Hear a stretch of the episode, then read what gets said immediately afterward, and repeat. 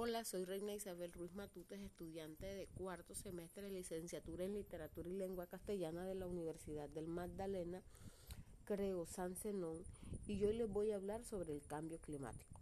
Las condiciones climáticas del territorio colombiano cada día vienen sufriendo cambios ocasionados por las acciones antrópicas del ser humano. Estos cambios generan impactos negativos en la vida laboral, económica, social y asimismo causan efectos sobre los ecosistemas presentes en el territorio, lo que implica toma de conciencia por parte de toda la población en optar por desarrollar acciones en favor de la conservación del medio ambiente y medidas preventivas para los mismos. El cambio climático es un fenómeno que está afectando al mundo entero y Colombia no es la excepción, muy a pesar de que no es considerado uno de los países que más contribuyen a esta problemática, pero sí uno de los más vulnerables del mundo a los efectos de estos fenómenos, especialmente a eventos como lluvias, sequías y deforestación. Estos cambios representan una amenaza no solamente a la biodiversidad, sino además a la seguridad alimentaria, económica, laboral y social.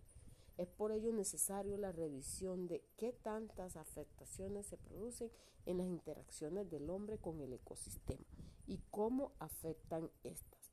Muy a pesar de que Colombia sea un país muy diverso, acciones como el uso incontrolado del suelo, la deforestación, se están convirtiendo en las prácticas altamente contaminantes al medio ambiente.